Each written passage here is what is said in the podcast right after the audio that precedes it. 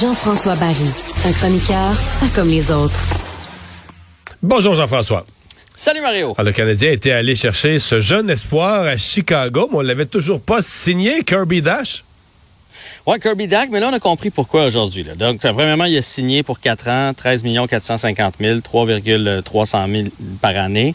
Euh, la raison pour laquelle on l'avait toujours pas signé, euh, c'est parce qu'on n'avait pas d'espace. Euh, on a essayé de bouger des joueurs, on a essayé de faire une transaction. Finalement, on savait quel montant on allait y donner, mais avant d'annoncer le contrat, il fallait trouver une solution. le Canadien était vraiment à côté au niveau de sa masse salariale.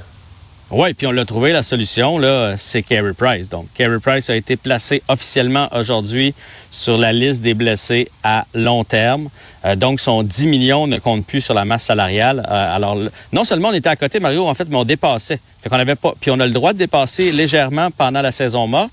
Euh, mais là, on dépassait de trop. Donc, il fallait trouver une solution. Puis la solution, c'est Carey Price. Pour ce qui est de Kirby Dack, je trouve que c'est un bon contrat pour les deux parties parce qu'on ne sait pas encore euh, quel Kirby Dack on va avoir? Mais il y a des gens, il y a des gens qui ont des espoirs incroyables en ce joueur-là, que c'est peut-être un talent canadien, peut-être aller chercher un trésor. J'ai entendu des gens qui parlaient de ses habiletés, de son talent, puis qui disent il pourrait nous jeter à terre. Ça va être tout un ou tout l'autre. Ou bien il va nous jeter à terre, ou bien il va nous décevoir. Ah ouais. OK, je te, je te ramène en arrière. Premièrement, c'est un choix de troisième overall au total euh, par les Blackhawks de Chicago. Et là, il est sur une lancée, il se présente, il, est euh, capitaine de l'équipe canadienne. Il avait marqué d'ailleurs un but extraordinaire, on était tout excités. Et dans un match hors concours contre les Russes pendant le championnat mondial junior, il se blesse au poignet. Et là, par la suite, ça n'a plus jamais été le même. Mais il n'a que 21 ans. Fait que est-ce que c'est le gars troisième overall à qui on prédisait un avenir extraordinaire qu'on vient de signer et qu'on vient d'aller chercher? Parce que je vous rappelle qu'on a quand même donné Romanov plus un choix pour aller le chercher. Ou c'est le gars, la semaine de l'année dernière, 9 buts, 17 passes, 70, en 70 matchs.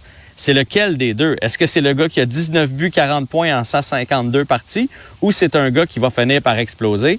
Kent Hughes y croit beaucoup. Et c'est pour ça qu'il a donné un contrat de quatre ans.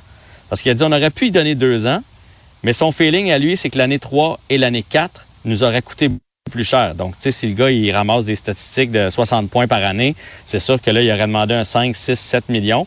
Alors, lui, son pari, c'est qu'à 3,3 millions, cette année, c'est cher. L'an prochain, c'est correct. Ben, je sais que tu n'as pas suivi les Blackhawks comme tu suivais les Canadiens l'an dernier, mais est-ce que son faible pointage, parce qu'il était sur un 3-4e trio, et pas de bon temps de glace? Est-ce parce que c'est un joueur euh, qui a pas assez de talent, pas assez gros pour la Ligue nationale? Est-ce que c'est un joueur qui est pas assez travaillant, qui était paresseux? Comment on explique, là, c'est, je crois que c'est pas très convaincant, ces chiffres de l'année passée, mais comment on l'explique? Ou est-ce qu'il était juste trop jeune? Mais moi, je pense que c'est ça. C'est un gars qui a tout, là. 6 et 4, 200 livres. Fait que le, physique, on oublie ça. C'est un gars qui veut jouer au hockey. Euh, ça, il n'y a, pas de doute là. Il se donne. Est-ce qu'il a le talent pour exploser dans la Ligue nationale ou ça va être un deuxième, troisième centre euh, à, la, à la Philippe Dano à 50, 60 points par année? Peut-être. C'est ça, on peut pas savoir. Mais en même temps, il a avec les Blackhawks, là, il y a eu cette blessure-là au championnat mondial junior. Et avec les Blackhawks, il y a aussi eu une blessure. Fait que tout son... Déjà qu'il a joué dans la Ligue nationale à 19 ans, qui était peut-être pas une bonne idée. Et là, tout son développement a été retardé par la suite à cause des blessures. Mais il y a 21. Puis tu sais, ces grands, ces grands et gros là, tu sais, des Joe Thornton, ça, ça a connu des fois des débuts de carrière euh, tranquilles. Mais s'il se met à produire, ça peut être un bel ajout pour le Canadien. Et si jamais il devient juste un gars de 50-60 points à 5 millions par année, troisième centre, ben, euh, tout le monde en a besoin dans une équipe de ça. Mais là, un gars de 50-60 points comme année par année, euh, comme centre de ton troisième trio, tu pètes en voiture, puis qui fait des points. Tu sais, s'il y a du cœur au ventre, puis des fois, c'est le troisième trio qui te fait des points importants dans des matchs de série, puis tout ça, tu as besoin de ça. parce que des fois, le premier trio, puis le deuxième trio, tu sont surveillés, ils jouent contre les gros trios adverses. C'est, mhm. Tu parles de bâtir une équipe gagnante, un gros joueur de centre de troisième trio qui produit sur une base régulière et qui marque des buts importants. C'est un trésor. Ben, en fait, un peu d'anneau. D'anneau, c'est un peu ça. On n'a peut-être pas dû laisser aller pour moi, on peut pas mal virer avec Kirby Dack. Ou bien il, va devenir un joueur élite de la Ligue nationale, une espèce de Jonathan Taves, bon dans toutes les facettes du jeu, puis 65-70 points par année, ou il va se contenter de 50, mais il va faire d'autres choses sur la patinoire.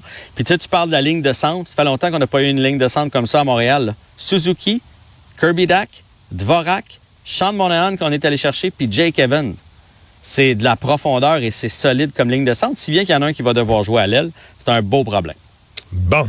Euh, et tout ça, ben, il nous reste 30 secondes. Nous expliquer qu'on a libéré Carey Price. Donc, est-ce que c'est le chez Weber comme de l'année passée, là? C'est en plein ça. C'est en plein ça, mais lui, il reste encore 4-5 ans, là. Fait que je, ne sais pas qu'est-ce qu'on va faire avec à long terme.